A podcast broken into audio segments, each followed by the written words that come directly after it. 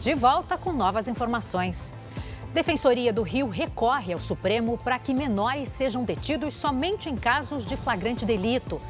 Baixada Santista terá ocupação de 94% nos hotéis durante as festas de fim de ano. Agora, no Jornal da Record.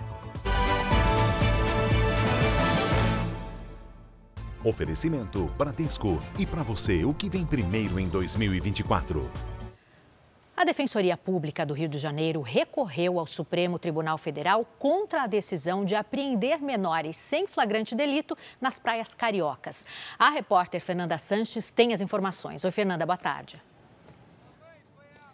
Oi, Adriana, boa tarde para você, boa tarde para todos. O governo, o assunto é polêmico aqui no Rio e mobilizou a Defensoria Pública do Estado. O governo entendeu que a apreensão de menores desacompanhados e sem dinheiro é eficaz na prevenção de assaltos e arrastões na orla do Rio. A medida chegou a ser revogada e depois liberada pela Justiça. Agora, a Defensoria tenta reverter esse tipo de apreensão e recorreu ao STF para garantir o direito de ir e vir de crianças e adolescentes nas praias da cidade. Os ministérios públicos, estadual e federal, também assinaram esse recurso.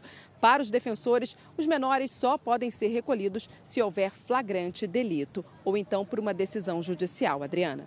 Obrigada pelas informações, Fernanda. A rede hoteleira da Baixada Santista comemora a grande movimentação de turistas que devem passar as festas de fim de ano na região.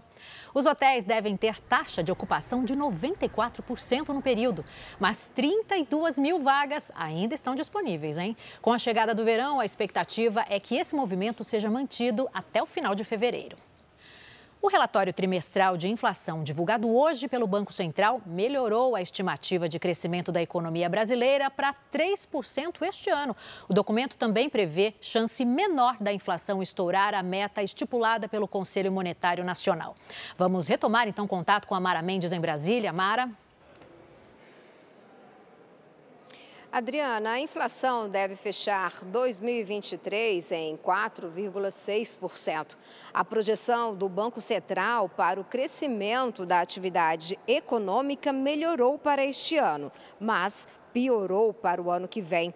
A previsão agora para 2024 é de avanço de 1,7% no produto interno bruto nacional, que é a soma de todos os bens e serviços produzidos em um ano no país. Ainda assim, o presidente do Banco Central, Roberto Campos Neto, disse hoje que o Comitê de Política Monetária deve reduzir a taxa básica de juros em meio ponto percentual nas reuniões de janeiro e março do ano, do ano que vem.